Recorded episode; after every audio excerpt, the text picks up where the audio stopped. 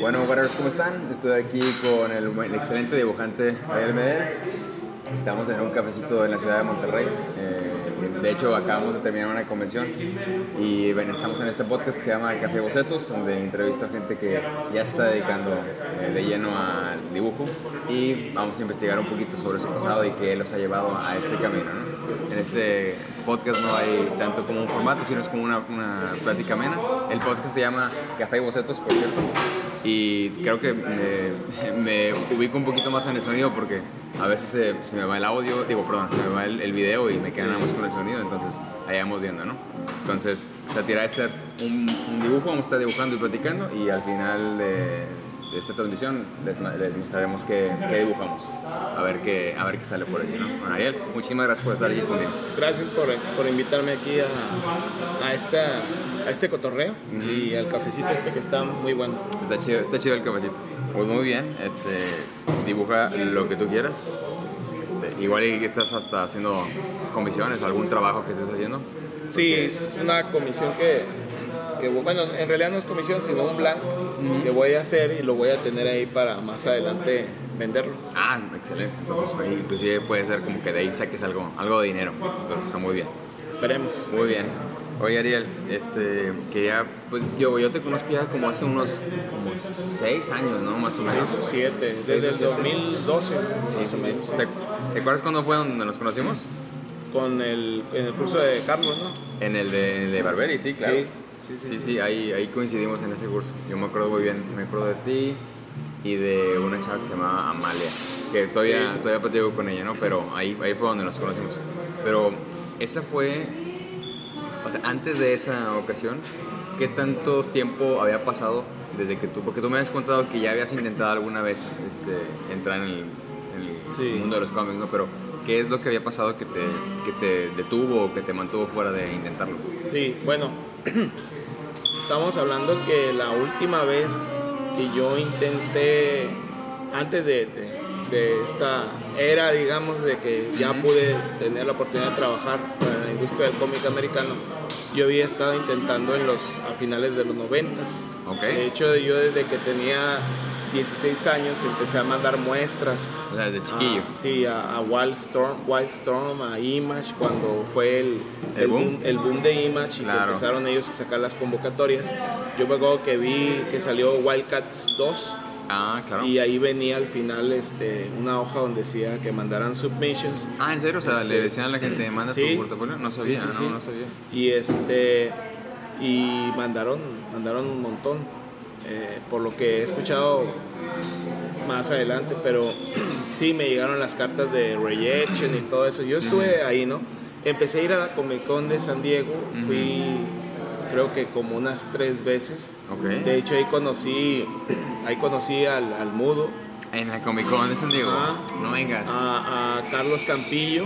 Ok, y a ajá. varios de Monterrey. Era cuando yo creo que ya estaban con Ultrapato Oye, y los Valiants y todo eso. fun y fact. Ajá, ¿me lo? Lugo. Sí, sí, sí. Todos esos proyectos ellos me los platicaron Ujú. y ya después yo entré en internet que fue cuando el internet apenas este, No, todavía no estaba de- de desarrollado, esas ¿no? páginas que tardaban en, en cargar como 40 minutos Geocities este, y Altavista. Digo, y- para todos aquellos jóvenes que están viendo esto, así era el internet en ese entonces. entonces ellos me dieron los links de sus páginas ya cuando llegué a mi casa los chequé Los estuve checando, hice varios contactos allí.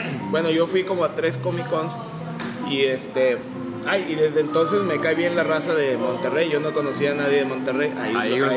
Ah, ahí pues. conocí gente de Monterrey. Y te decía que fun fact, porque justo eh, la- eh, los primeros podcasts o las primeras transmisiones que, que grabé, uno fue a El Mudo, también le, como le pregunto de su pasado y así, me contó de cuando fue a Comic Con, de que como que todos coincidieron Sí. ahí, ajá, y este, y este, el Dono también. Como que en ese tiempo, como que todos tuvieron la misma iniciativa, o por lo mismo por el boom de los, de los cómics de los 90, ¿no? Sí. Muy chistoso, no sabía que lo habías conocido tú ahí. Sí, ahí, ahí los conocí. De hecho, yo creo que inclusive muy posiblemente conocí a otra gente que, que no me acuerdo y que a lo mejor este, allá los vi. ¿Sí me explico? Tengo idea que a, a lo mejor a Barbería ya lo vi. Ok, y- y- puede ser.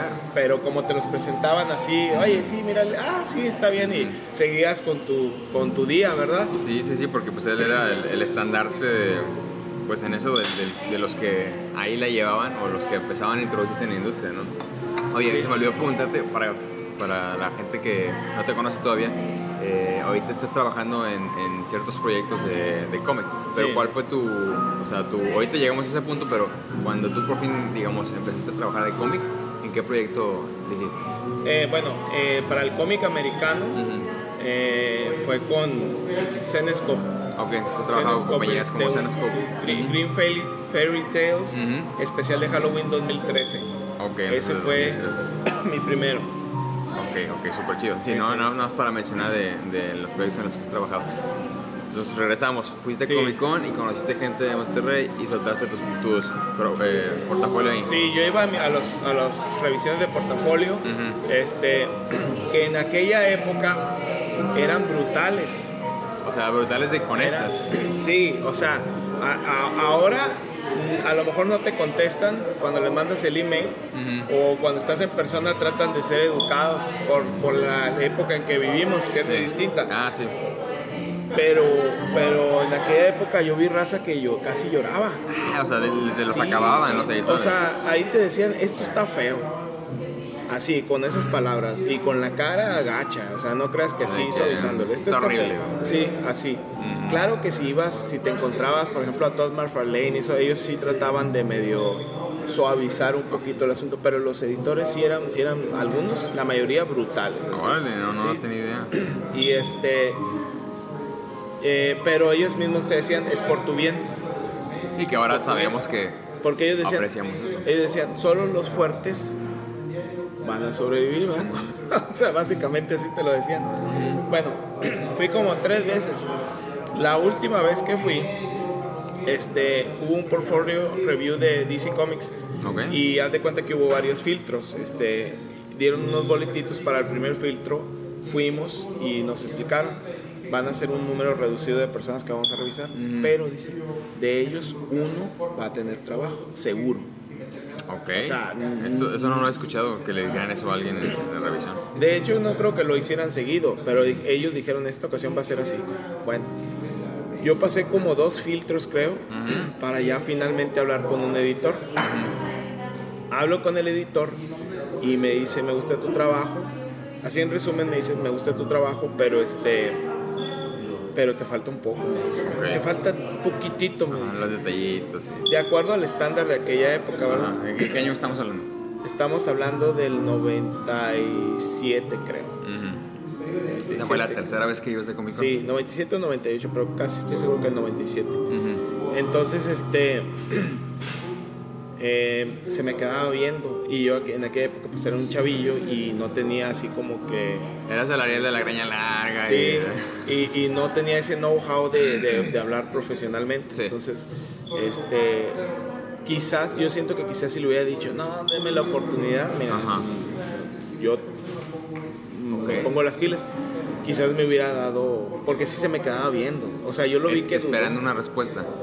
como pensando, ¿será este o será el otro compa? ¿Me Ok, explico? ya, ya. Así.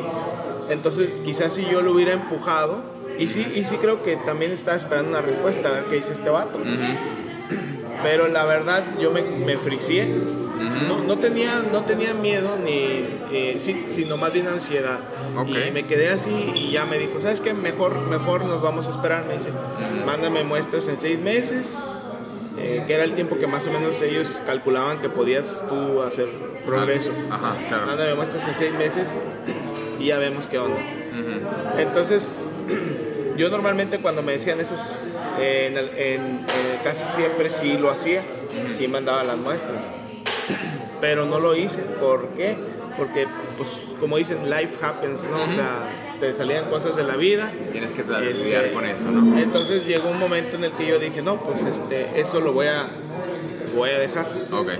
Y estamos hablando que desde el 97 hasta el 2012, yo estaba en Nuevo Laredo, en el 2012, y veo, y veo un curso, creo que era el 2012 o 2011, uno de Ok. esos dos. Un momento, entonces desististe de intentar dedicarte Desistí. a los cómics. De hecho, dejé de dibujar estilo cómics. Antes de que avancemos, ¿qué fue lo que te hizo desistir? La vida. Específicamente. pues con Digo, si- si no quieres dar detalles, no, pero- cosas personales un poquito Ok. fuertes. Ah, muy bien, muy bien. pero este eh, pues ya no y dije no aparte otra cosa es de que dije yo es mucho mucho esfuerzo y quién sabe si va a redituar Mucha incertidumbre, ¿no? exactamente entonces ya eh, perdí perdí el impulso y, y tomé la decisión de hacer otras cosas Muy bien. entonces yo me, dije, me dediqué al- a la ilustración editorial ¿Te empezaste a trabajar en algún periódico? Está- algún- estaba trabajando yo ya en un periódico y este había trabajado para agencias de publicidad Ok. Ya trabajando para un periódico la verdad la verdad me gustó mucho Ujú. eh, aprendí mucho no, no, no algo que me sirviera para cómics pero aprendí de otras cosas ¿Qué, Eh, qué tipo de trabajo hacías ahí? eh, ilustraciones este, pues editoriales, por ejemplo, de muchos tipos. Por ejemplo, si se necesitaba, eran los Óscares, y se necesitaba quizás un fotoarte, que no es ilustración, sino es por medio de imágenes. Ganaba, fue, me acuerdo creo que fue cuando eh, este, el suelo del soldado Ryan que estaba Ok, sí, y este. Ah, pues y Shakespeare in Love, que estaban. Sí, yo los dibujé. Ok. Los dibujé a ellos. Otro chavo hizo un fotoarte con la cara de, de Tom Hanks y el Oscar.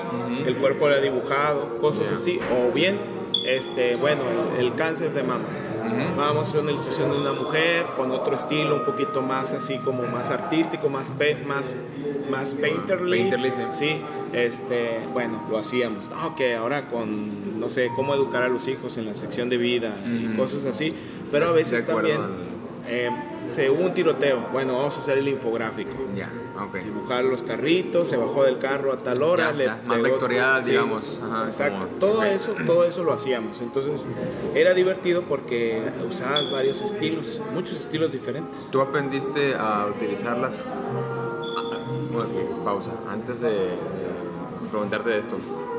¿Tú estudiaste alguna carrera relacionada con el arte o el diseño o algo así? No, he tomado clases, pero esporádicamente. No, nunca, nunca este, estudié diseño. Mi formación fue porque así de que en, agencias de publicidad, Ujú, mi mamá estudió ciencias de la comunicación. Eh, un conocido de ella le dice, oye, yo tengo mi agencia, tu hijo dibuja, échamelo para acá. Ok. O sea, Y ahí de- básicamente- la prepa saltaste a empezar a hacer ese tipo de trabajos. Sí, y, este, y obviamente ahí fui aprendiendo diseño gráfico, porque más adelante me dediqué al diseño gráfico. Ok. Entonces ahí me, me hacía, pues eran mis amigos los diseñadores. Mm, claro. También el- en el periódico eran mis amigos los diseñadores. Entonces se te pega algo, porque estás viendo cómo trabajan Claro. todos los días, todos en los el días. día, entonces aprendiste en el trabajo, tú todo lo que sabías de... Ok, entiendo, entiendo. Exactamente. Aparte ahí aprendí cómo desenvolverme profesionalmente, Ujú. un poquito.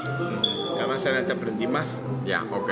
Digo, Entonces, era, este- era una, una curiosidad que tenía. Sí, sí. Porque, digo, también para los que están escuchando esto, eh, hay, hay muchas maneras de, de llegar al mismo camino. O sea, no hay una fórmula.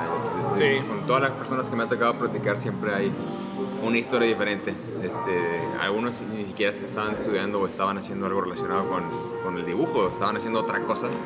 Eh, en, el, en la escuela, en la Cuber, donde me tocó ir, había muchas personas que eh, salieron, muchos veteranos que realmente sí los mandaban eh, Estados Unidos a alguna misión allá en Afganistán o algo por el estilo. Uno de mis mejores amigos, Lloyd, así fue. Ah, chido, Estaba en, en- creo que fue a Afganistán. Eh, y él era, eh, manejaba tanques.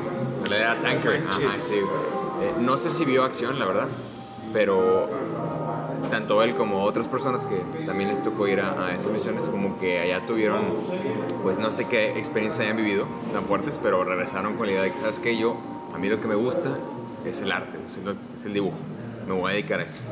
Entonces, saltaron de, de ser, eh, dedicarse al servicio militar a ser artistas, entonces como que hay una, hay una gama así súper amplia, ¿no? De, de gente de, Sí. de diferentes ámbitos que llegan a dedicarse a esto, ¿no? Entonces como que es lo que tú sientes en el fondo que quieres hacer, ¿no? Entonces en este caso, así como tú me estás platicando, vas llegando de, diver- de diversas maneras a, a trabajar en el periódico. Sí, ahora otra curiosidad. Ujú. En aquella época yo estaba buscando aplicar para la, la escuela de Cuba.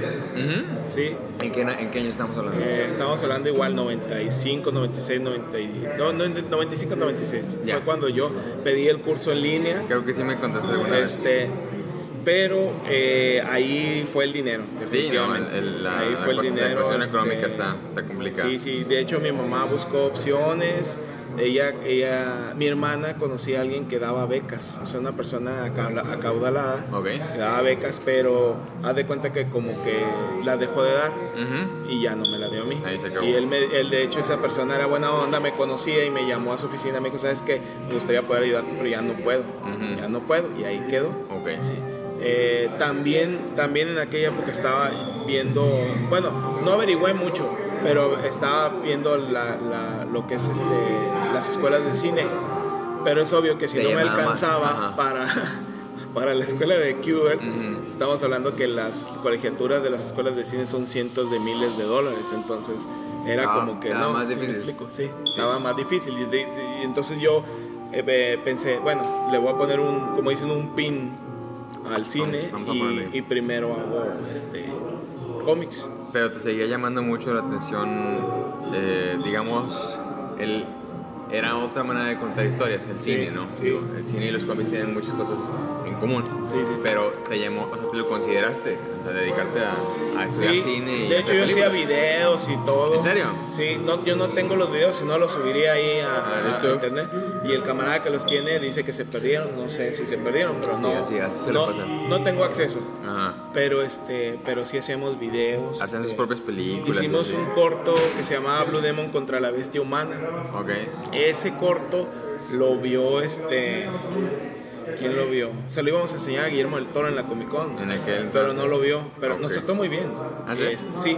Y nos mandó con otro director que andaba ahí y tampoco lo vio. Pero lo veían así, por ejemplo, los de los de compañías chiquitas como Troma. o- Ah, sí. o de compañías así. Sí, sí, sí. Y se sorprendían y nos decían, oye, ¿cuánto fue el presupuesto? ¿Cuántos miles de dólares? Cero. Y le decíamos a, a los videos, les decíamos, no budget, No budget, claro. films, porque no había budget. O sea, eh, gastamos en, en un jugo de tomate que era la sangre y, este, y la máscara de la bestia humana la hizo la mamá del, del, del, del chavo. Pues con la, el debe haber quedado bien chido. No, era, era, era algo así. ¿Por qué? Porque iba en la línea de las películas de, de los 50 del Santo y, y Blue Demon. Entonces, Claro, este, de ese tipo de, de no budget films. Sí, entonces estaba, estaba chistosón el asunto. Y este, bueno, pues eso del cine es otro rollo, pero, pero este, bueno, el- el- el- la, la cosa curiosa es que también ap- y quería aplicar para, el- para la escuela de, De la Qbert, sí. Qbert, sí. Bueno, eh, después sucedió eso que te digo, ya tomé la decisión y me alejé. Hasta que un día en- eh, me empecé a meter a Facebook porque sinceramente yo extrañaba dibujar. Ya no dibujaba casi, me dedicaba casi puro diseño. Eh, ok, Facebook, pero entonces estamos hablando de los 2000 y tantos. 2011 más 2010. ¿Cuántos años trabajaste en el periódico entonces? Eh, en periódico trabajé un poquito, pero luego trabajé en otros periódicos Ah, ok. y revistas. ah, perdón. Y ahí me fui, haz de cuenta que me fui pasando al diseño gráfico Ok. y luego diseño web. Ok, no diseño fuiste- web. sí, con lo que se estaba inclusive, dando, ¿no? inclusive llegué a aprender a programar un poquito. Ay, qué envidia. Yo, yo les tengo envidia a las que programan. Porque a mí se me hace muy complicado y sé lo que digo, es, es- No, y creo que creo que lo dejé, pero creo que hubiera podido hacer cosas Mm. porque hubo veces de que la necesidad me obligaba a programar cosas que luego decía yo, ¿cómo lo logré? Eso es bien importante también. O sea, la necesidad te lleva Sí, a te hacer lo que no pensaste te que ibas a, sí. hacer. Sí, porque una vez tenía que hacer una calculadora. Ok, hiciste Y- una y- programaste una y- calculadora. y le pagué a un programador amigo, pero me la entregó mal. O sea, no, no estaba. Y luego ya se durmió él. Y haz de cuenta que le, le llamo a otro amigo y me dice, bueno, te- no te puedo ayudar mucho, aquí está un pedacito de código. Pero ese pedacito de código yo lo tuve que descifrar. No dormí, pero en la mañana la calculadora funcionaba. ¿Cómo? No tengo sabes. idea. Oye, qué loco, qué loco. sí. No sabía que también programabas. Pero ya no me acuerdo. O sea, me acuerdo de, de algunas cosas. Es chido, pero sí te desgasta un montón. ¿El programa o el.? Eh, a mí, a mí me desgasta mucho Ah, bien. programar. Sí, porque no es en realidad mi línea. Entonces, yo conozco, tengo amigos que son programadores y lo hacen y no se cansan. Se da, ¿no? Se pero da. yo estaba así, ¿cómo hago esto y esto? Y buscar tutoriales y... Es como, me imagino que es parecido a cuando la gente ve, cuando estás dibujando y que no, no entiende, ¿no? Como que no se le, no, no, no conecta bien los cables. Y bueno, uno que, digo, poniendo a un lado que también has tenido todo tu, eh, tu tiempo de moverle, como que de cierta manera se nota, ¿no? Sí. Eh, pero bueno, regresemos a que estabas programando. Bueno, y este... Facebook me dijiste. ¿no? Entonces eh, yo empecé a sentir la necesidad de, de volver a dibujar. Ujú. Eh, hacía cosillas, hacía comicitos para algunos periódicos y cosas bien sencillas, pero en otros estilos. Te iba a preguntar, ahí fue donde aprendiste o desarrollaste tu habilidad de hacer caricaturas, porque a mí me encanta cómo hacer Sí, caricaturas. mira, en el 2010 yo recuerdo que me dieron ganas de hacer caricatura y te voy a decir rápido por qué. Porque nunca había sido bueno yo para la caricatura. Te- Nunca, deci- decidiste darle por ahí. Sí, yo dibujaba un mono, dibujaba una persona y me decían, no se parece. Entonces siempre se me había quedado eso, esa espinita. Ujú. Y empiezo, entro a Facebook, abro mi cuenta y empiezo a ver raza bien cañona. Y, y yo este, de hace tiempo, este, por ejemplo, a Sebastián Kruger, No, que es no un ¿no? caricaturista, Ajá. luego te voy a pasar sus trabajos, es impresionante. Probable. Siempre me había gustado, pero yo nunca había logrado hacer algo ni, ni remotamente parecido. Sí. Entonces empecé a buscar y encuentro grupos de, de caricatura ajá. y me empieza a llamar la atención. Digo, bueno, esto, esto es algo del, del ar- eh, un área del arte que yo eh, he, he tocado muy poco, porque en el periódico ya tenía que hacer caricaturas de, de- de actores y cosas así. Ok, ¿no había nadie que las hiciera? ¿O había alguien Sí, más? pero, pero éramos dos ilustradores Ya. y la chamba nos la pasaban de acuerdo a la... a- te toca a ti, te toca a Ujú. ti, ¿sí? Y este... Y resulta que pues me quedó la espinita y, y cuando empiezo a ver esos grupos en Facebook, digo, bueno, el- lo voy a hacer como hobby, la caricatura. Y empecé a meterme a algunos grupos, no me gustaba la dinámica y que hago mi grupo, y- Ok. se llama Caricaturama 3000, Ujú. Caricaturama Showdown 3000. Ujú. Ese grupo ahorita tiene como 30 mil afiliados. Ahí está, ahí sigue. Ahí está, pero yo me, me separé por cosas de, de política, que, Ok. que llega alguien con una idea y te dice, no, tu grupo debe de ser así. Mm. Y luego llega otro y se pelean. Entonces llegó un momento que yo y otro amigo que éramos, que me, otro amigo que me, encargados. que, me, que me empezó a ayudar al principio del grupo, dijimos, ¿sabes qué? Pues mejor lo dejo porque me está trayendo más canas que, que, no son, ustedes. que son innecesarias. Pues. Sí. Si ya ves cómo se agarran en las redes, Sí. pues eso empezó a pasar en el grupo. Ok. Pero era un, un concurso semanal. Decían, va, vamos a dibujar a tal actor. Y este, y, y este grupo, y se va a votar, era por votación. Y así, y estaba bien curado. Y al principio éramos como 15 Ajá. y era bien divertido y había una hermandad. Pero empieza a llegar más gente y empiezan los pleitos. Sí, así, así pasa cuando se masifican las cosas. Sí, exactamente. Hay muchos, muchos. Pero ahí, ahí conocí a buenos amigos. Claro. Ahí conocí amigos de México, raza que muy chida, me la llevo muy bien, de Europa, de todas partes. Este, que fue como el grupo core, de, core del, del- del grupo. Y, y luego ya se fue expandiendo, pero se, se hacían cosas muy chidas. Y el ganador es, eh, eh, este, elegía al siguiente subject, al siguiente sujeto a dibujar. Ya. ¿En qué año era esto? Perdón. Estamos hablando del 2010. 2010. Ahí, Mira, ahí empezó todo. La- el primer personaje que dibujamos fue Scarlett Johansson. Ok. Yo lo elegí porque yo creé el grupo y dije, raza, vamos a hacer esto, están invitados, y le empezaron a caer. Ya. Y de hecho, este, rebasó a muchos grupos que existían similares, fíjate. Ok, o sea, sí, empezó a agarrar auge, ¿no? Y luego empezaron a llegar carica- caricaturistas profesionales a concursar, Neta. pero de los cañones. Ajá. Y claro que ganaban, ¿no? O sea, hacían cosas. Uno- mira, una vez elegimos a Jack Black. Ajá. Y eran caricaturas digitales, otras a mano, a veces algo rapidito. Ujú. Pues llega un caricaturista que se llama Kurt Jones. Luego te voy a pasar el link. Está pesadísimo. Se aventó un óleo. Un óleo Loco. de Jack Black, así como en el infierno. Y, No, eso es otro rollo. Pues claro que ganó, ¿no? O sea, no, no No había hay- competencia. ¿me No explico? hay otra, sí. Pero, pero ese tipo de cosas hicieron del grupo algo bien chido. Claro. ¿sí? Entonces, este, bueno, es obvio que al yo adentrarme en el mundo de la caricatura, empiezo a hacer más contactos, este, y de pronto eh, creo que encontré a Carlos Campillo y, a- y al Mudo. Ah, sí, los ubicaste Sí. por ahí. Y este. y de pronto que veo que hay un grupo que se llama Protobunker. Ah, cómo no.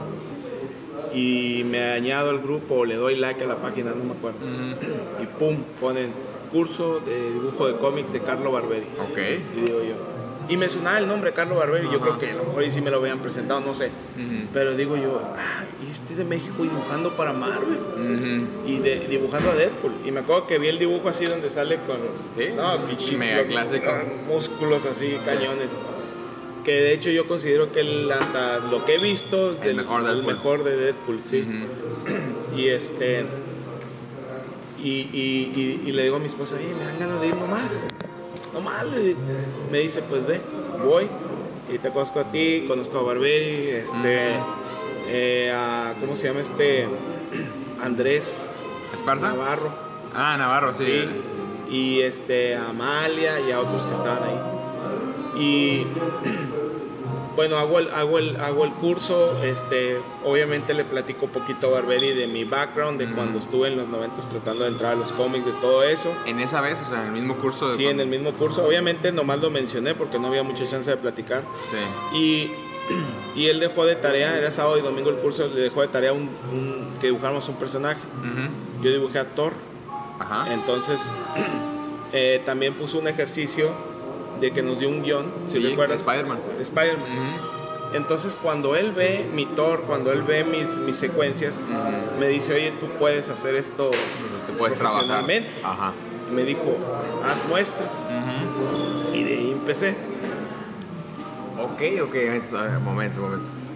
Estamos hablando que estás, digamos, a ci- a cierta manera, bueno, no cerrando un ciclo, pero estás abriendo un nuevo ciclo porque tú ya habías tenido una experiencia de ir a Comic Con. Sí. Conociste a estas personas, bueno, a estos camaradas, el, el Budo y a Campillo Sí. y así, que ellos también tenían los mismos intereses.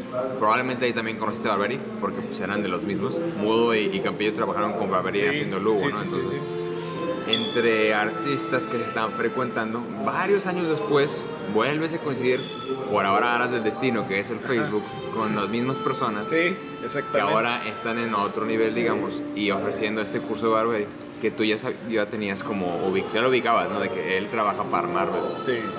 Y ahora ves que tiene un curso que le estás ofreciendo y dijiste, vamos a checar, a ver qué puede pasar. De hecho, yo no tenía ninguna intención. Expectativa, de- ninguna de- expectativa. yo, yo nomás iba a, a aprender. Ok. Pero no tenía yo ningún, ninguna intención de volver a intentar entrar en los cómics. Ok. No tenía ninguna ¿Qué intención. fue, lo que, ¿Qué fue entonces lo que te encendió? O sea, ¿qué fue lo que te llamó? que él me dijo, puedes hacerlo. O sea, ya estando ahí, tú fuiste sin Ajá, intención y sin estando ahí intención. hubo alguien que te dijo, en este caso Barberi, que tiene todo el peso de Barberi, Sí. te dijo, tú puedes. Sí, me dijo, tú puedes entrar a Marvel. Ujú. Entonces, cuando él me dice eso, empieza otra vez ahí algo dentro de mí. Ujú. Oye, Claro. ¿sí me explico? Sí, sí, sí, te encendió. No, no, no pudiste entrar al cine, no pudiste hacer otras cosas. Que en realidad te voy a decir algo así rápido. Yo no tengo interés de entrar al cine ahorita ya. Ok. ¿sí? Eh, tampoco tengo interés de hacer otras cosas como escribir libros, que yo quería ser escritor también. Ok. O sea, yo quería hacer 20 mil cosas. Y creo que sí hubiera podido, pero ya no tengo interés en eso. Ok, ok. Bueno, entonces, pero cuando él me dice eso, digo, ah, caray, ¿sí me explico? Ujú. Entonces, este, y me dice, yo creo que tú debes de, de- de intentar esto. Ujú. O sea, Creo sí, que sí tendrías una oportunidad. tuvo un peso muy grande que alguien que Sí. tú de cierta manera respetabas o Sí. sabías cuando menos que ya se dedicaba a esto, te alentara, te alentó, Exacto, digamos, ¿no? exacto, sí. Y eso te movió algo en ti. Sí, si no hubiera sido alguien así, Ujú. si me hubiera dicho una persona Chachito X, Pérez. este, es- eh, deberías intentar entrar a Marvel, dirían, no, ah, pues, ya, órale, ya- gracias, ya- ¿no? ya estoy, ya estoy más grande, tengo, tengo responsabilidades. Eso es importante. ¿Qué edad tenías en el curso? Cuando fuiste el curso, ¿qué edad tenías? Pues estamos hablando que fue que fue hace, pues tenía como 34, ¿no? 30 y- Ok. no, 30 y... No, no, estoy mal. Estoy mal, estoy hablando, tenía 36 años. Tenías 36 cuando Barberi te dijo eso. Sí, Bueno, es que eso también es muy importante porque no era no, no, no tenías una edad digamos joven relativamente, entonces fue algo que te, te pudo mucho que alguien que tuviera esa, esa sabiduría te dijera, oye, tú, puedes, tú tienes con qué se puede Sí. hacer. Si no me lo hubiera dicho alguien a- así con ese, con ese Peso. peso, no lo hago. No, me imagino No lo que. hago, Sí, no y, y entonces terminó el curso, de hecho ahí fue donde nos conocimos. Sí. ¿Y qué hiciste? Eh, yo vuelvo, le platico a mi esposa, ¿sabes qué? Me dicen esto, me dijeron esto. ¿Cómo ves? Este, me acuerdo que estaban saliendo los nuevos 52. Sí, de New 15. Empecé a comprar cómics otra vez, yo ya no compraba cómics. Ya. Yo sabía de algunos dibujantes como Oliver Coipel, Leinil Yu, pero así no más. Ujú. Porque de cuando en cuando, en ese, en ese periodo, yo de cuando en cuando iba y me asomaba, pero no, te, no estaba al tanto. Ya. No, no estabas clavado en. Sí, cuando salen los nuevos 52 empiezo a comprar cómics, empiezo a ver, veo también que tiene Marvel, empiezo a ver esos dibujantes que ya más seriamente empiezo a ver su trabajo, otros dibujantes que no conocía. Entonces yo le digo a mi esposa y que precisamente le dije, yendo a comprar eh, los de Superman de New, de New 52, Ese fue tu más reciente clavado después de mucho tiempo Sí. de, ¿no? Ajá. Y le digo, ¿sabes qué? Me, di- ya, eh, me dijo esto Barberi, este, ¿cómo ves? Y me dice ella, no, sí.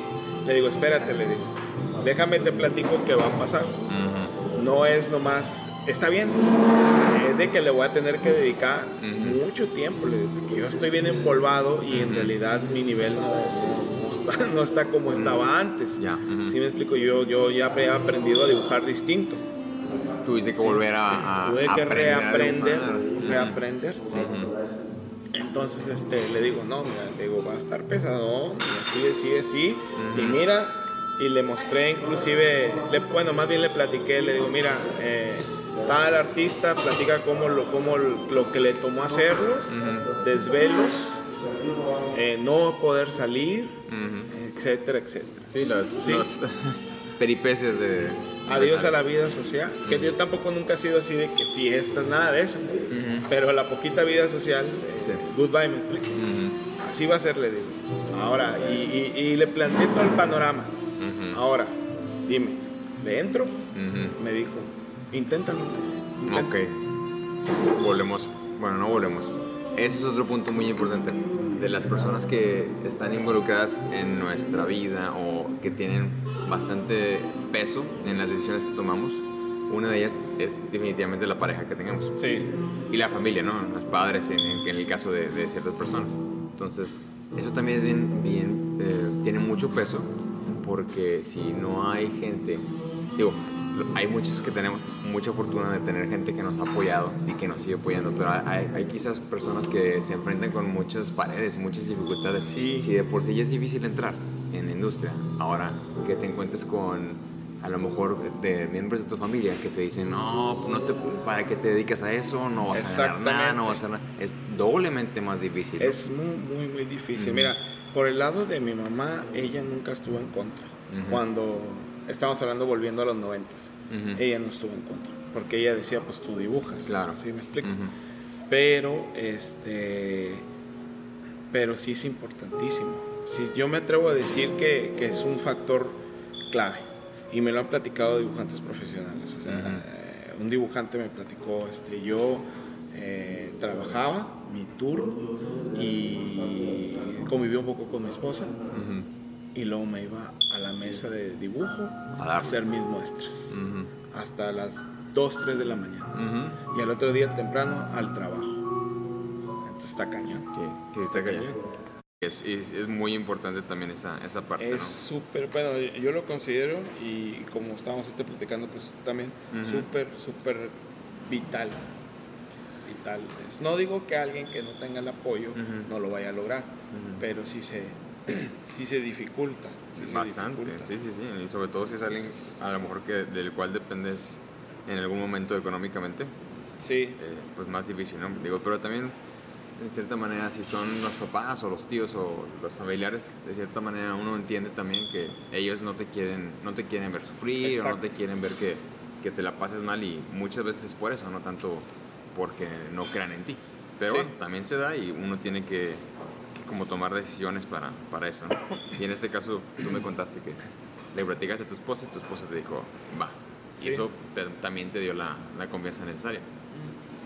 Y después de eso, ¿qué siguió? ¿Cómo fue tu montaje en la película? Ese era el- la parte del montaje del entrenamiento, Ariel acá levantándose a las Sí. 5 de la mañana y, y Pues es por ahí. obvio, es obvio que cuando yo hablo con ella, así como, como, como ella tuvo que hacer como un rápido examen de conciencia Ujú.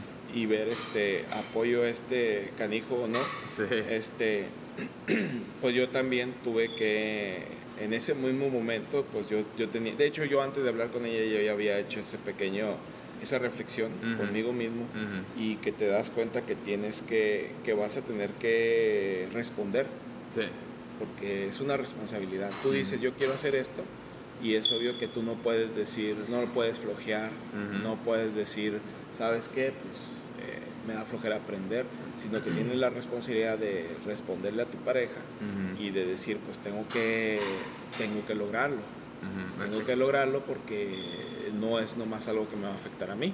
Oh, claro. ¿Sí me explico? Sí, sí, ya estás en una, que- afecta a en otras una personas. situación donde afectas a alguien más. Sí, Ujú. sí, sí, y estoy hablando que yo no, yo no tengo hijos, no tenía, no tenía hijos en aquella época y pues Ujú. yo ahorita tampoco te, te he tenido. Pero aún así es una... Hay alguien a, que- a quien tienes que responderle. Pues. O sea, Sí. estás aceptando un compromiso, tanto personal como en pareja. ¿no? Exactamente, exactamente. O sea, No es nada más un, ah, vamos a ver si funciona o no. sí. No, no- ¿Cuáles son las consecuencias? No es este, el decir quiero ser este, Jim Lee, sino el que tengo que ser. Eh, Si no Jim Lee, algo que me dé la solvencia que tengo ahorita o más Ujú. y la solvencia necesaria para para todas las este, cosas que implica este, Oye, el matrimonio. Hablando de Jim Lee, ahorita que lo mencionas, inclusive él, no sé si has visto algunos de los especiales de, donde los lo entrevistan él. Sí, sí. Inclusive él tuvo que tener también esa, esa reflexión y él cuenta, ¿no? Que me voy a dar cuando menos un año y si no ojalá un año, bueno ya, pero también tengo que ver por mi, mi situación, ¿no? Tam- También Sí. él tuvo que, que pensar en esas cosas. Sí, porque él ya, ya había entrado a lo que es este, la facultad de medicina. Sí, él está estudiando para Sí. doctor, ¿no? No, no, no, no fue mucho tiempo, pero sí, sí había entrado y este, afortunadamente en su situación, según lo que entiendo, pues su papá era doctor, entonces sí tenían como que cierta solvencia como para decir, bueno, está bien, éntrale y si no como quiera que sea, pues, pues continúas con la carrera. Pero este, perdón. No, ¿qué no, que te iba a decir que sí hay mucha, mucha banda que quizás no cuente con esos recursos, entonces también es todavía otro, otro layer más difícil de, de- de dificultad, pues me refiero. Sí, sí, sí, sí, un layer difícil de, de dificultad. Este. No, y este, Jim Lee es muy, inte- muy inteligente, muy inteligente. Ok. Y este es bueno para lo que es los negocios, Ya, no, pues sí, muy bueno. va, muy bueno. fue acomodando sus fichas, ¿no? De, Sí. de cierta manera. Sí, sí, sí. Entonces, este, eh, esa es otra cosa. O sea, eh, eh, una persona como él este, tiene cierta, ¿cómo se dice? Cierta ay, colmillo para desenvolverse profesionalmente. ¿Sí me explico? Eh, cierta actitud. Ok. Este, Hablando de actitud, ahorita antes de, de continuar, ahorita mencionábamos que hay, hay ocasiones en las que uno no tiene quizás la experiencia o lo que me contabas hace ratito, de quizás estás en una situación y no sabes cómo responder. ¿Qué, qué le podrías decir a, a- a alguien que, si estuviera en una situación en la que no ha estado, en, quizás en, en respuesta a su trabajo o algo así, que alguien le, le diga algo, ¿no? Y, ah, nunca me habían hecho esa pregunta y pues nunca estaba en esa situación, ¿cómo, cómo tú crees que podrían responder? Mira, yo lo que, lo que yo recomiendo, y esto es en cualquier medio, que, que tienes que aprender a, a tener una actitud profesional. Eh, muchas veces a mí me mandan mensajes y me dicen, quiero trabajar en cómics, y me dicen eso nomás. De hecho, si te acuerdas que una vez en un Sí. grupo lo, lo mencioné. Sí, sí, sí. Bueno, entonces este, cuando yo pregunto eso en ese grupo, me, me dice un chavo, no, que tienes que ser buena onda. Y yo trato de ser buena onda, pero pero sí te fijas que hay, que hay, que hay chavos que no investigan nada de cómo de cómo aproximarse a, a una persona que, de la cual quieren consejo o algo así. Entonces, cuando yo posteo esa pregunta en el grupo y me contestan, digo, bueno, vamos a darle chance a este chavo. Entonces, eh, le digo, ¿sabes qué? Le digo, eh, me estás hablando sin conocerme y me estás pidiendo cosas. Primero que todo, que yo no te puedo dar porque yo no soy ni Marvel ni DC. Ujú. Eh, si tú buscas un consejo mío, pues ni siquiera me has enseñado tu, tu arte Ujú. no me has pedido permiso para enseñarme tu arte. Y le digo, este, y otra cosa, le digo en buena onda, mm, no es la forma de aproximarse a alguien. O El- sea, el- se los, se los dices. sí, se lo, se lo dije al chavo, este, se lo dije a Caso Besón. Sí. Y fíjate que el chavo agarró la onda, ¿En serio? agarró la onda, empezó a, ya no, ya no, ya no se puso así que pare- parecía un poquito stalker, o sea, me explico. Ok, ajá. Y empezó a cotorrearla más. Entonces yo le digo, ahí está, Ahí está. ahí está, me explico. O sea, este, eh, yo sé que lo estás haciendo porque te lo dije, pero le estás buscando. Y ya, ya cambió su, su, su aproximación hacia mí. eh, y ya después me enseñó su trabajo, le di algunas, algunos consejos y, este, y ya. no. Pero sí, yo le recomendaría a los, a los chavos que, que aprendan a, des- a desenvolverse profesionalmente, que a una persona que no conoces no le hables como si fuera tu camarada de confianza, Sí. ¿me explico? Sí, sí, sí. este no no no este es- tienes que saber el momento sí o sea tú le vas a le vas a pedir consejo a una persona que son las 2 de la mañana donde está Eso también, oye, no había pensado en Sí, eso, sí. en el horario. Le mandas un mensaje a las 2 de la mañana Ujú. a decir este compa que trae ¿sí Ujú. me explico? Sí, sí. Eh, le dices ni siquiera te presentas ni siquiera dices quién eres. Ni siquiera dices qué quieres. Y, así, y me estás pidiendo algo. y, y si nomás dices, este, eh, ayúdame. Porque a mí me han llegado mensajes así. Quiero que me ayudes a entrar a los cómics. Y tú, ah, no. pues, Oye, ¿qué chido. onda? No sé ni quién eres, ¿me explico? Sí, sí, no, Entonces, claro. sí hay una forma, una manera de, este, de, de- de hacerlo. Y otra cosa también, este, que yo me he dado cuenta, pues, eh, de dónde es la persona, Ujú. qué tipo de, de cultura tienen ahí. Ujú. ¿Sí me explico? ¿Te refieres al, al- al país? Al país. Ok. ¿Cómo le vas a hablar? Ujú. Porque hay lugares donde tú te aproximas de una manera y ¿qué onda? Ujú. Y hay otros lugares donde es distinto. ¿sí me más abierto quizás, pero... Ajá. Sí, hay- hay que tener eso. e- e- ese tipo de detalles y este sí lo hay que verlos. Ya, muy bien. Sí. No, bueno, Sí, muy, muy buen consejo. De hecho, dijiste varias, varias cosas bastante interesantes que no había pensado. Eh, entonces, regresando a... Regresando a lo que estábamos hablando hace ratito, era... Ay, siempre se me va la onda. A ver, ha- hacemos memoria de que estábamos hablando ahorita. Sí, del apoyo de los de los Sí, sí, sí. Ah, bueno, ¿y ¿qué seguiría? Ah, ya me acordé, te pregunté del, del qué empezaste a hacer a partir de, de que tuviste esa plática con, con tu esposa, ¿no? Sí. Eh, bueno, ¿Cuál fue tu estrategia o, o qué, qué, qué pensaste hacer después de eso? primero que todo este muestras, hice muestras. Ok. Carlos me dijo, todas muestras las hice. No resultaron. Entonces, ahí fue cuando, cuando yo me, di- me empecé a dar cuenta, bueno, este, no, mm, estas muestras no funcionaron, ¿sí? ¿Por qué no funcionaron? ¿Qué pasa? ujú. Y empiezo yo a, a buscar la manera de, de aprender, Ok. de aprender, ¿verdad? ¿Qué necesito aprender? Que obviamente yo ya tenía una, una idea general de que necesito aprender. Pero bueno, ¿cómo lo voy a aprender? ¿Sientes que tuviste que deshacerte de muchas mañas que tú tenías? Sí, sí. ¿Aprender a dibujar otra vez? Aprender a dibujar otra vez. Aprender a dibujar en ese estilo que yo buscaba, ¿verdad? Entonces, este, que curiosamente, fíjate, yo tenía, yo, yo en esos años me había dedicado más a estilos cartoony. ¿Por el periódico? Por el periódico, por la publicidad. Ajá. eh, e inclusive en, en años atrás había hecho hasta pequeñas tiras cómicas manga para el periódico. Luego otras caricaturescas para otros periódicos. Entonces se de cuenta que yo vuelvo y digo, tiene que ser estilo cómic. Y para mí el estilo cómic era estilo realista.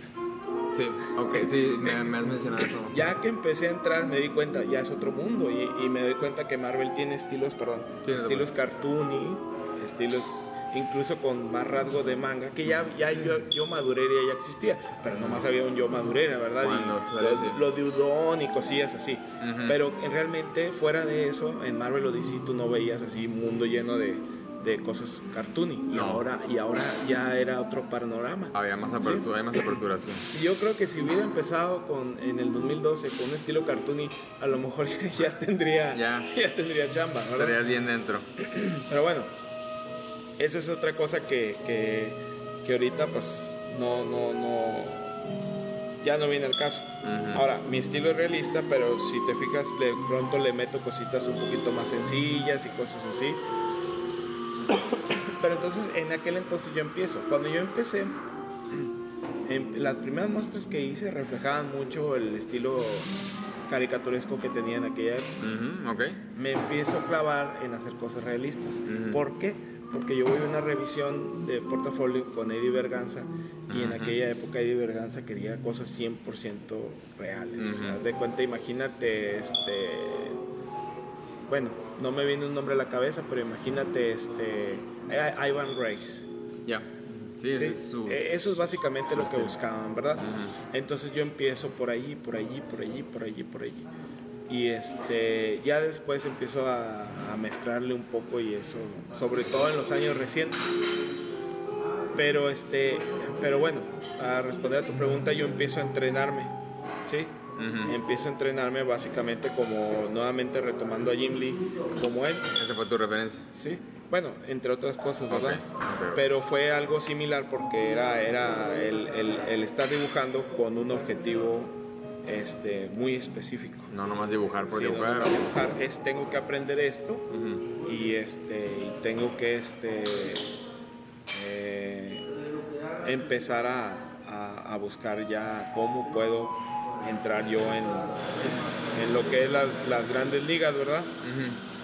Entonces empezaste a hacer pruebas, empezaste a hacer porta, o sea, te muestras en el portafolio Exactamente. y empezaste a ensayar, bueno, perdón, a, dibujar con un cierto propósito. Después de eso, ¿qué siguió? Eh, pues estamos hablando que me llaman de una compañía hindú eh, por medio de Facebook.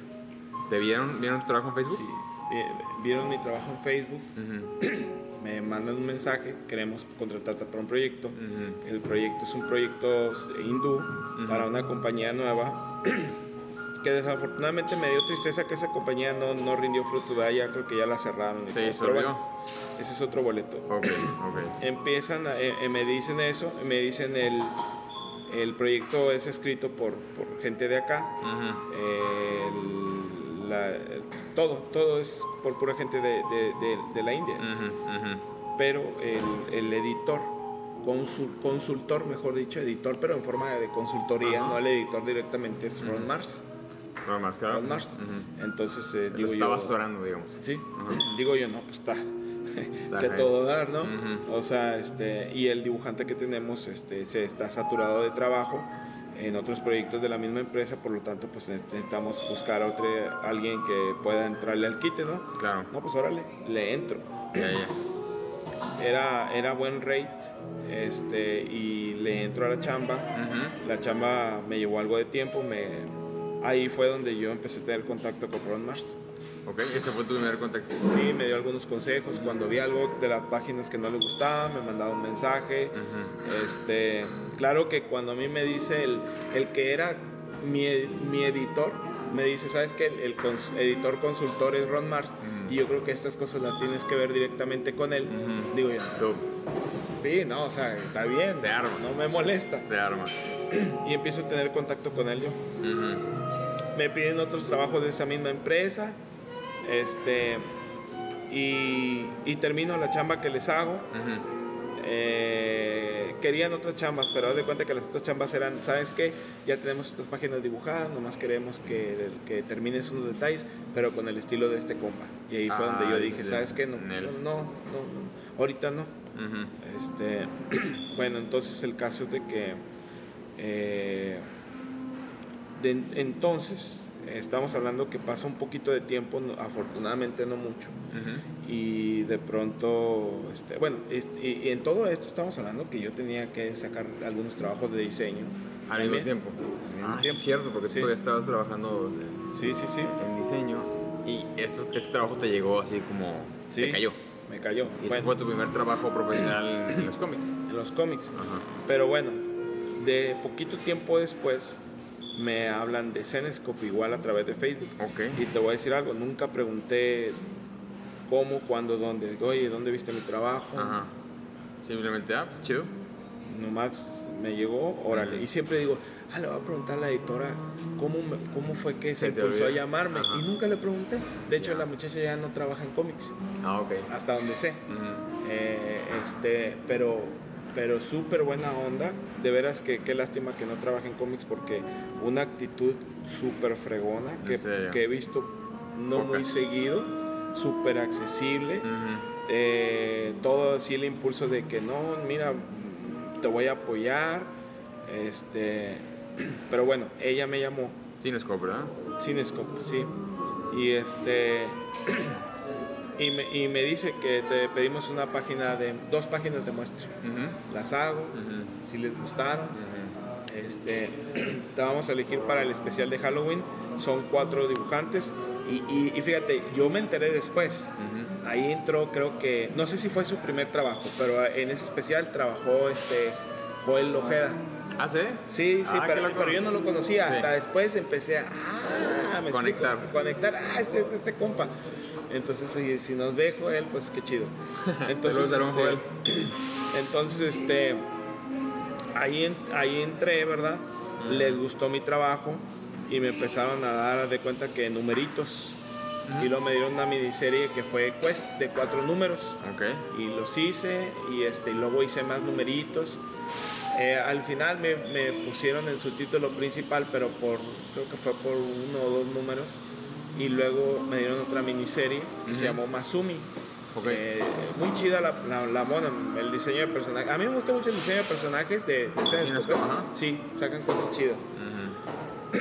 y este, pero bueno, después de eso me pidieron, me pidieron que hiciera muestras para. Entonces, ¿te acuerdas de una serie que se llamaba Charmed? Sí, de las brujitas. Sí. ¿Sí? Entonces empecé a hacer las muestras, a mí me latió.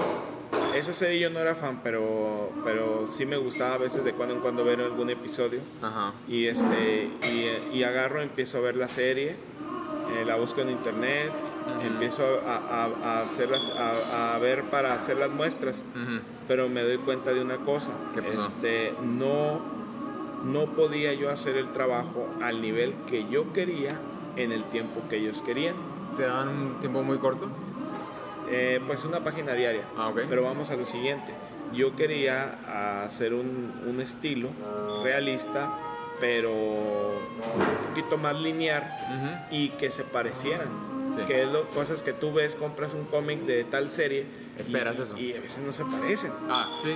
O, o- o se parecen cuando están de frente, pero cuando están así, no se parecen. Y a mí no me late si yo quería que, en- que en cada ángulo Se viera se como- notara que es esa, esa muchacha, esa, esa actriz y no lo logré en el tiempo que ellos querían. Entonces Ujú. yo solo le dije, ¿sabes qué? No, yo no, yo no voy a estar conforme con mi calidad, entonces mejor prefiero pasar. Ya. ¿Sí me explico? Ujú. Y bueno, ¿Qué te dijeron? me dijeron, no, no hay bronca. ¿Una Sí. bronca de que está bien o una bronca de que te, te damos más chance de hacerlo? No, está bien, Ahí está muere. bien, no quieres, no hay bronca, te voy a buscar otro proyecto. Pero ya no salió nada. Ujú. no salió nada. Y este y de pronto voy a la mole ¿Qué año? y, eh, ay sí no me Fue, acuerdo, con- pero fue en el... Bueno, que 2012, 2013. ah mira, fue en el 2014, Ok. sí. Entonces este creo que fue la, la primera mole en la que fui. Ok, ok. Iba Ron Mars, Ah, Por eso me lancé. aprovechaste. me lancé. Claro. Entonces yo agarro, voy y este y en una chancita que Ron Mars andaba comprando cosas, Entonces, empezó a comprar ahí cosillas. Voy. Le digo, soy Menganito. Yo trabajé en aquel proyecto hindú. Ujú. ¿Te acuerdas de mí? Claro que sí me acuerdo de ti. Le digo, me gustaría poder enseñarte mi trabajo. ¿Será posible? Y me dice, sí, me dice, pero ahorita no. Ahorita ando, ando acá comprando. Me dice, ve a mi mesa tal día, tal hora. Voy a esa hora y no, no estaba él. Estoy, me espero. Ujú. Llega, me dice, y ya tenía una cola de gente. Me dice, ahorita no, mañana. Llegó el momento en el que sí pudo atenderme y vio mi trabajo y me dijo, este, ¿sabes qué? Me gusta tu trabajo, este, me gustaría considerarte para algo. Ok. ¿sí? Eh, yo estamos hablando que yo en esa ocasión, yo pensé, uh, como él estaba haciendo cosas para Top Cow, yo dije, no, va a ser, capaz que me dan. Witchblade o algo así, ¿me explico? Eh, o, o- o imagínate un linterna verde, o sea, él ya no estaba haciendo linterna verde, pero yo pensando en. Me dice, tengo un proyecto nuevo eh, para el cual te quiero sugerir. Entonces yo pensé en dos cosas, en Top Cow y en DC Comics. Pensé en esas dos. Pero bueno, ya le escribo.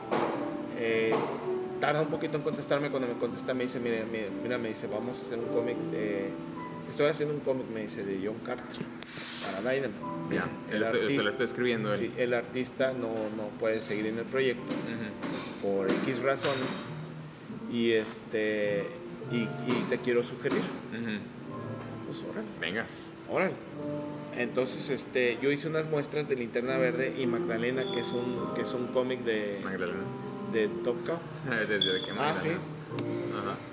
Entonces, se las envío y, y él a partir de eso es cuando me dice lo de John Carter. Entonces, me dice, te voy a sugerir. No, pues está bien. Eh, pero cuando me dice eso, él, estamos hablando que pasan creo que como un mes o más. Ok. Y nada. Y yo le dije, ya, ya valió. Porque esa es otra cosa que tienes que tener en mente cuando te quieres dedicar a eso.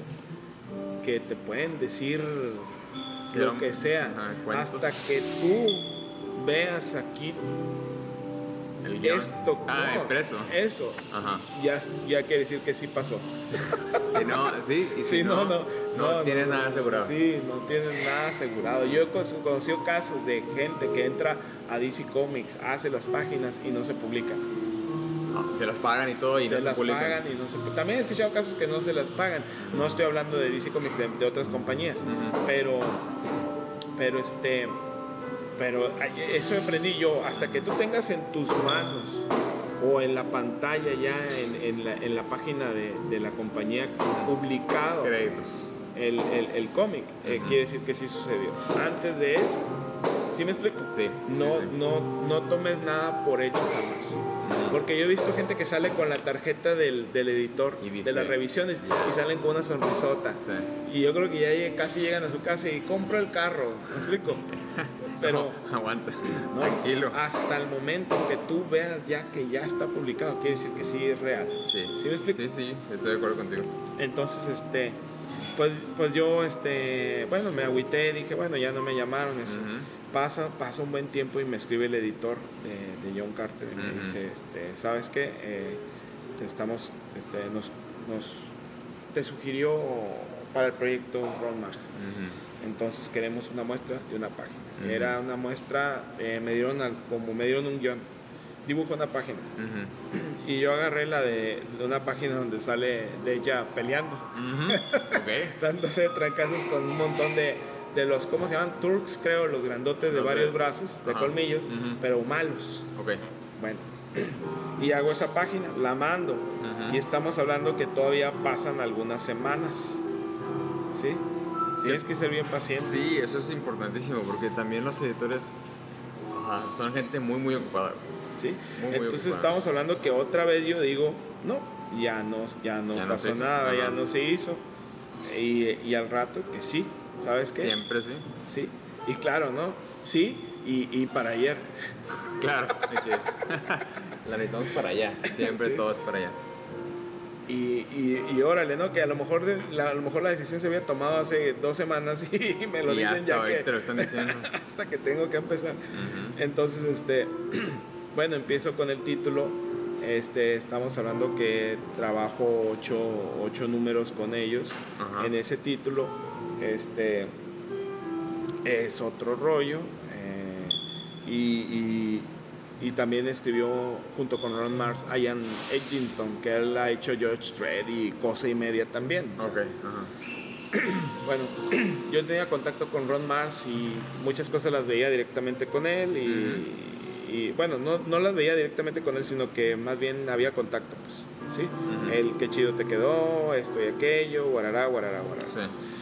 Termina el proyecto, este, y me dice Ron Mars, bueno, vamos a ver qué otra cosa me tiene Dynamite, pero ya no salió nada con, con Ron Mars yo le digo al editor, este, bueno, pues ya terminamos, será que tengas otra cosa para mí y me pasó Sina, Ok. ¿sí? y pues de ahí hice otros proyectos, luego Hitman, Ujú. hice algo para Marvel en el 2017, E- Entonces de un proyecto empezaron a salir los otros proyectos, pero Sí. tú tenías que mencionar, oye, este, estoy disponible o me, me- me quieres pasar algo, o sea, no esperabas a que te llegara la noticia, ¿o sí? Mm, no, sí o sí le dije, y me dijo, sí, sí, sí, te estoy considerando, y fue cuando me dio Sina. Ujú. Entonces, este, cuando, cuando yo me salgo de Sina fue porque falleció un familiar Ok. y necesitaba tiempo para la familia. Claro, claro. Sí. Y, este, y de ahí ya salen proyectos independientes y luego vuelvo otra vez a Dynamite con, con, este, con este, ¿cómo se llama? El Agente 47. Ujú, Ok, y también de, por También medio de. Sí, no, no, no, ahí fue por medio de Anthony Márquez. Ah, claro, Anthony Márquez. Márquez, ajá. él, él me buscó, me dijo, él desde hace mucho tiempo este, habíamos querido, él me decía que quería trabajar conmigo, de hecho en. DC también, pero no se concretó porque él no era el, el que tomara las decisiones, Sí, era, sí. era el, el- el asistente, Sí, claro. editor asistente. y este, y estamos hablando que este, él me llamó para, para ese proyecto en, en Dynamite y, y este, bueno, y lo de Marvel y prácticamente eso, y lo, de, lo de Astro Marvel. ¿Cómo salió lo de Marvel? Lo de Marvel salió por un proceso muy, muy largo. A mí me pidieron muestras, haz de cuenta que en diciembre yo voy a, a Hermosillo a la visita de, de cajón, que es este, Navidad, y voy haciendo muestras, porque me llega un correo un día antes de irme, queremos muestras. Y digo, yo no me voy a arriesgar a decirles, ah, pues te las hago cuando vuelva. Sí. No, le dije a mi esposa, ¿sabes qué? Las voy a hacer allá, yo voy a estar trabajando, no hay bronca y las hago, las envío, guarará, guarará, guarará, y estamos hablando que pasa tiempo, veo a, a Ricky Purdín en la mole, eh, y le digo, oye, pues te he estado mandando muestras, me dice, no, si me gusta, nomás falta que se abra una, una oportunidad, y de pronto este, un día, este, que bien curioso, y yo sé que muchos no me van a creer, pero era un viernes, y yo me levanté, me desperté como a las 3, 4 de la mañana, y ya no pude dormir, Ok. y dije, hoy va a pasar algo. Hoy va a pasar, siento que va a pasar algo. Ajá. Y digo, tengo que checar mi correo. Y estoy hablando que a las 4 de la mañana yo me levanto, agarro mi celular y lo abro y viene un correo de Marvel. No me digas. Sí. ¿Y qué- Y, y era un editor de Marvel Costumes. Marvel Costumes hace cómics para terceros. Sí. O sea, M&M's quiere que salga Torre en su publicidad, ellos son los que lo hacen. Entonces ya me explica el proyecto, es para una, para una farmacéutica, son personajes eh, eh, creados para esa, Ujú. para esa compañía farmacéutica. Como que sí, como los- se los encargan por medio de. Marvel. Desafortunadamente el proyecto solo fue digital y Ajá. solo publicado en, en Europa. Después sacaron una versión para Estados Unidos, ya no estuve involucrado yo. Bueno, este, pero está en, en la página de Marvel y hay formas de accesar, ¿verdad? Porque si tú accesas así nomás, te sale contenido no disponible en tu país. Ok, tienes que ponerle específicamente la dirección para llegar ahí. Tienes, sí tienes que tener la dirección exacta. Y este, eso a mí me agüitó porque yo no podía decir, miren raza, aquí está mi, mi, mi chamba para Marvel. Pero bueno, así, así sucedió. Entonces, este, hago esa chamba. Eh, primero, yo iba a hacer 12 páginas. Me dicen, tienes este deadline. Este, el deadline estaba a todo dar. Ok, tranquilo. Me dicen en tintas. Yo no quise decir que no, porque, eh, bueno, no quise decir que no. Ok, Le digo, sí, claro, lo que tú, lo que tú quieras. bailo y hago un capuchino. Sí, sí, sí.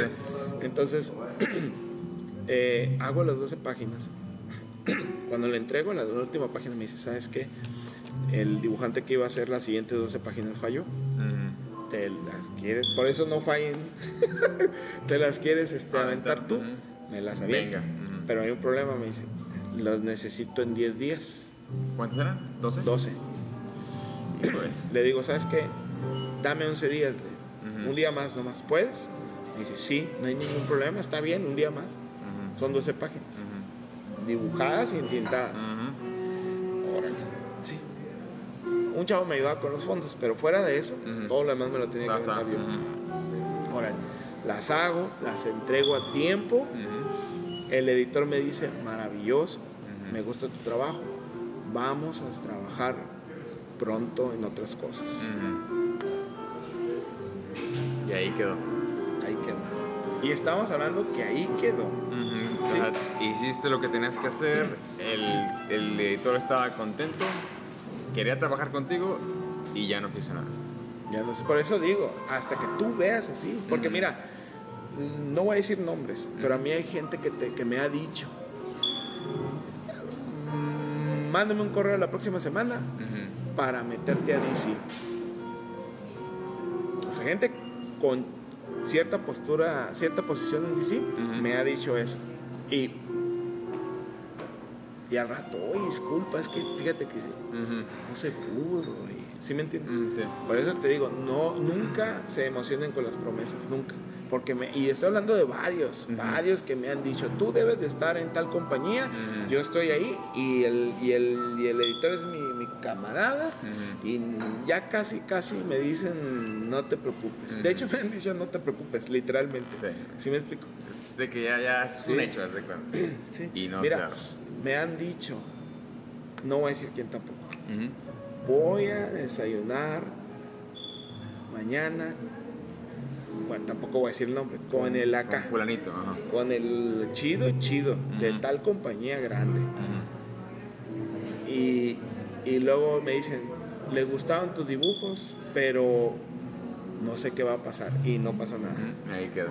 Ahí queda. Es que tienes que darte cuenta que para ellos hay otros mil compas como tú. Sí, hay un millón de personas que también tienen. Exacto. ajá. Entonces, ah, está chido, pero ellos no tienen la necesidad de llamarte. Sí, y desafortunadamente eso es una de las, eh, no quiero decir desgracias, pero situaciones de esta industria, ¿no? Que hay Sí, mucha, mucha gente que quiere participar en ella y hay sobreoferta de, de producción de, de portafolio, ¿no? Y, Pero bueno. y hay gente que me ha dicho, si fuera por mí, te contrato, pero no depende de mí. ¿Sí me explico? Claro. Y eso puede ser también tema para otro podcast que Otro agarremos rollo, de, eh, de cómo, cómo uno va lidiando con, bueno, una, la, la respuesta de los editores si ya te tocó hacer un- una eh, revisión de portafolio y dos, cómo sigues avanzando, eh, tanto como con trabajo y como con ingreso hasta que sucede eso, ¿no? Pero bueno, y entonces, eh, después de eso, eh, ahora en qué estás trabajando, porque esto ya me imagino que es eh, muy reciente. Sí. Bueno, ahorita estoy trabajando en, en- Bueno, estamos hablando que Marvel fue en el 2007. Ujú.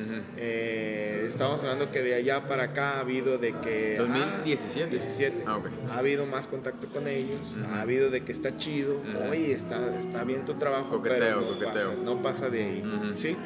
Con DC menos respuesta, pero ha habido respuesta. Ok. Oye, está bien tu trabajo. Se lo voy a mostrar a los editores. Y hasta ahí. Ah, está ahí. Entonces, este, pues ya ves que vino Jim Lee a México, ahí Ajá. también le intenté, Ajá. nomás que pues ahí yo sí entiendo que él no, él no va a ver tu portafolio. Claro. Eso lo entendí Es muy claro ahí. que no voy a ver. viene el papá y le quieres enseñar tu portafolio. Sí, sí, sí, sí.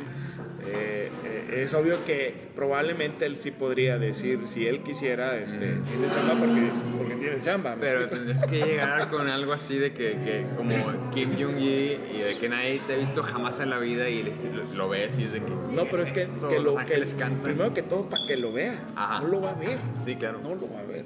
Yo mira, tendrías que por salvarlo de una catástrofe. ¿Sí explico? decirle, ay, por cierto, ah, muchas gracias por, por salvar mi vida. Ah, por cierto, mira, aquí está mi portafolio. No, que te dijera, que te dijera, gracias por salvar mi vida, pídeme lo que quieras. Ah, y tú de Ah, que, pues, bueno, ahora que lo mencionas, mira. Aquí lo traigo, ¿no? De que, bueno, y lo, voy- lo voy a checar, lo voy a checar. Sí, sí, sí. Pero bueno, este, sí tendría que ser una situación así, ¿no?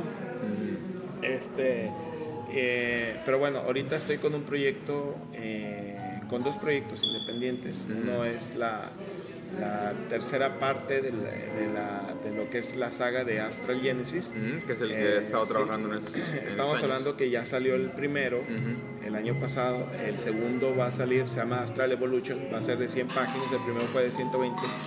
El, el, segundo, el segundo lo escribe Brian Agustin, que es el que hizo Gotham. Gotham by, by Gaslight. Ya, ya. ¿Sí sabes cuál va? Sí, sí, sé cuál es el de tipo como steampunkesco, ¿no? El, el Batman. Es, es, No, es perdón, como de la Drácula era, y- como la era de Jack the Ripper, de esos tiempos, así. Ya. Y hasta los trajes y todo son ¿Sabes que me suena más el. el- es, es hombre, ¿verdad? ¿O es? Sí, es hombre. ¿Es hombre? No, es que con- a veces nada más ponen apellidos y no sé si es hombre o mujer. por preguntas. Él me suena su nombre de haber trabajado con, con Ramos en Crimson. Creo que sí, sí, sí. El Brian Agustin, el Agustin me suena muy, muy, muy cañón de eso. De hecho, yo lo invité a la mole, pero ¿Ah, sí? porque iba a estar lo de lo de cuando vino Frank Miller. Ujú. Yo le dije y me dijo, sí me hubiera gustado, pero tengo otra convención ya. Mm, Pero hubiera estado chido que hubiera estado, claro. porque estaban varios de, de, de- de Batman. Sí. Bueno, el caso es de que este, lo, escribe, lo escribe él, Ujú. va a salir en mayo, Ok. el segundo volumen, y estoy trabajando ya en el tercer volumen. Vamos empezándolo prácticamente. Súper bien. Van a ser 110 páginas. Ujú. Sí. No, pues- Y estoy en otro proyecto que este, se llama Milestone, que es un proyecto también independiente. En este caso es distinto el, eh, porque se va a hacer un Kickstarter para el número uno. Ok. Aunque, aunque ya está, o sea, aunque se va a producir, se va a dibujar, se va a entintar, se va a colorear, se, va, se le va a poner letras. Pero de todas maneras va a ser un Kickstarter. Yo supongo que para recuperar la inversión o para los Ujú. gastos de impresión, no sé. Es otro, es otro esquema así de, de producción. Y, y es obvio que el, el, el tema de que si va a haber número 2 Ujú. y número 3 depende de, De cómo vaya aquí. de cómo vaya con el Kickstarter. también entendí ¿no? el, Sí. modelo de.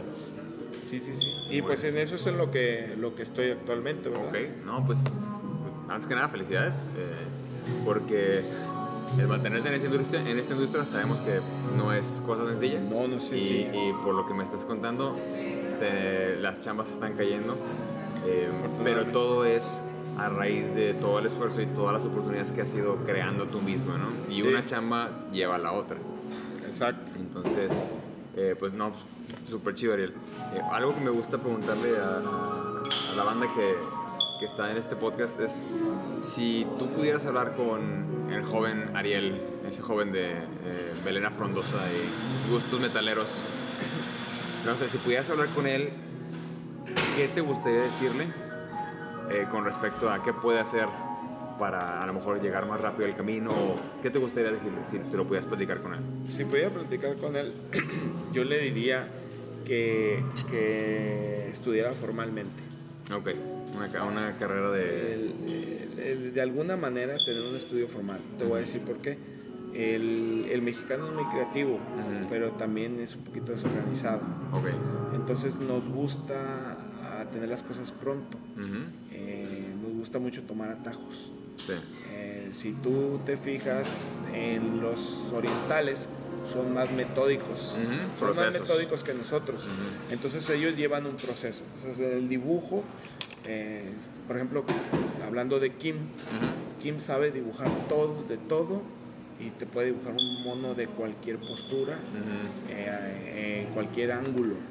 Pero cualquier ¿por qué? posición, sí. No por, no por el talento que tiene, que esa es otra, No otra cosa que le ayuda, sino porque ya lo hizo previamente muchas veces. ¿Sí me explico? Sí. Entonces, yo he visto, yo he visto chavos que dibujan muy chido, mexicanos, que me encanta su estilo, me, me gusta su técnica, pero luego si les dices, oye, el mono tiene que estar volteando para arriba, Ah, caray. tronaron. Ujú. ¿Por qué? Porque nunca lo han hecho, Sí. nunca lo hicieron. Entonces, cuando tú llevas un estudio formal con un proceso de aprendizaje, este, si sabes hacerlo, aprendes a hacerlo. Entonces, las escuelas del, una, en cierta ocasión hace muchos años yo revisé el temario de los, eh, de lo que es este, una escuela de donde se, prácticamente ahí enseñan a los dibujantes que iban a hacer artistas de videojuegos. Ok. Esos compas tienen una escuela muy cañona, o sea, aprenden de todo, como este Kim. Sí. Revisé el, el curso y este, es- este, pues prácticamente te enseñan todo. O sea, tú terminas esa carrera y, y- y no es un signo de, cues- de, de interrogación si sabes dibujar una nave espacial o no, la sabes dibujar. Y Sabes escuela. dibujar perros, Ok. sabes dibujar caballos, sabes dibujar monas delgadas, gordas, de lo que tú De quieras. lo que sea, ajá. De lo que sea. ¿Y esa escuela eh, estaba aquí o está afuera? No, no, estábamos hablando de Extranjero. en el extranjero. Ah, claro. Yo revisé así el temario rápidamente que estaba disponible. Este, pero nosotros no, te- no tenemos eso. Nosotros somos de que qui- quiero dibujar y quiero dibujar y, y se van muchas veces los chavillos por el, por la inquietud de dibujar, Ujú. Pero eso no es lo que te va a dar una carrera. Lo que te va a dar una carrera es saber dibujar. ¿Sí me explico? Ya. Saber dibujar. Y este, entonces, eh, eso es lo que yo le, yo le diría a Ariel. O sea, esto que te acabo de decir, se lo diría. Y le diría que tomara clases de, de dibujo con, con modelo en vivo y que, que estudiara formalmente. Llevar un proceso. Porque si no llevas un proceso, muchas veces te quedan, quedan huecos. Entonces tú presentas las páginas y el editor dice, qué chido este compa, pero en, en este panel Ahí. se ve mal es la cara del mono. El ángulo no lo captó bien. Yo no me voy a arriesgar a darle un cómic en el que yo le diga, ¿sabes qué? Este, todo este, esta, página, esta, esta secuencia es con la cámara desde abajo Ujú. Y no me lo va a y poder no me lo va a poder entregar. Muy Entonces, no sé si va a suceder, pero no, no, no me voy a arriesgar. No Eso es muy importante. el- eh, ahorita, sobre todo en esta época, antes, antes sí se arriesgaban y hasta te iban formando. Sí. Ya no es así. Sí, sí, sí. Entonces, ellos no quieren tomar ningún riesgo. Yo quiero saber que yo le puedo dar cualquier guion con cualquier historia de cualquier personaje y que lo va a hacer bien. Claro. Es como si un arquitecto no se quiere arriesgar a, contratar a alguien que no te va a hacer una casa bien, ¿no? Digo, Sí. con cierta proporción, pero, pero sí, te entiendo perfectamente. Y, y te voy a decir algo, antes, antes por ejemplo, tú veías que decían, bueno, este dibujante va a ser un, un torre increíble, lo contrato. Pero veías que dibujaban al hombre araña y horrible. Lo, compra- lo contrataban porque podía dibujar a Thor. Ujú. Y ahora no, ahora tú ves los dibujantes que están en un título, la siguiente semana, el siguiente mes, están en un título completamente diferente, Ujú. dibujando un personaje completamente diferente. Ujú. Entonces, yo creo que eso también juega un papel ahora, Ok. que ellos no quieren contratar al dibujante de Spider-Man, no quieren contratar al dibujante de Thor o de un personaje secundario, porque por ahí es donde ibas a empezar, sino que quieren a alguien que le puedan encargar lo que sea, como sea, cuando sea y que lo va a hacer. ¿Sí me Ok. explico? Sí, sí, sí. sí. El, el Entonces, esa tarea que, que antes los editores tomaban de decir, lo voy a formar, Ujú. voy a, voy a formar a este dibujante, ¿Crees que ya no pasa? ya no pasa. Sí. Y ahora es de que tienes que estar listo para todo Ujú. y, y ellos tienen que estar seguros y tener la confianza de que, de que lo vas a hacer. Y si tú te dan la chamba y no, no, no, como dicen los gringos, no, no del, you don't deliver, ya no te van a volver a llamar. eso duele. Ya no te van a volver a llamar. Yo he sabido de casos de raza que ha tenido chambas en Marvel o en DC, no entregan a tiempo o no entregan con la calidad que, que ellos esperaban y ya te cuenta que ya, se acabó. Fuerte y qué rudo, pero así Sí, es. Así es, así es, no te van a volver a llamar. Ahí tú ves que lo dicen los editores en las entrevistas, los escritores, no la riegues porque no te van a volver a llamar. Bueno, pues dura realidad, pero es, es Sí. la realidad, ¿no? Sí, Muy bien, Ariel. Eh, bueno, pues yo creo que con, con esto podemos cerrar esta edición de, de este podcast. Eh, de nuevo, te quiero agradecer mucho toda esta eh, plática muy amena y muy buena información que nos pasaste, ¿no? Y no sé si quieres enseñar un poquito el, el, el boceto o si pues no le, no le enseñar. avancé mucho, ¿verdad? Sí, Pero pues también en la plática se pone, se pone chida, pero es, es una... Ah, está. esta chica de, de G.I. Joe. sí, Excelentísima, Gracias, excelentísima. gracias. A ver le si me pasas un- una foto de cuando lo, lo acabes. Sí, porque quiero poner acá esta, probablemente, muy probablemente va a ser Chun-Li. Ah, vale, vale. Sí, Ah, porque sí, pues, está a mí me gustan otros personajes, pero normalmente le preguntas a la gente Chun-Li. Es la, sí, es la buena. Ah, la es. pensando en el cliente también. Sí, sí, sí. Excelente. Yo tampoco le avancé mucho, es un- una commission que me, me encargaron por ahí, es un group shot ahí de cierto grupo de sub, superhéroes noventeros. Ya, ya la verán cuando terminamos. Pero bueno, pues aquí vamos a acabar. Esto fue Café y Bocetos. Espero que les haya gustado esta edición y nos vemos en la próxima Warriors. Never give up, never surrender. Sobres. Sale.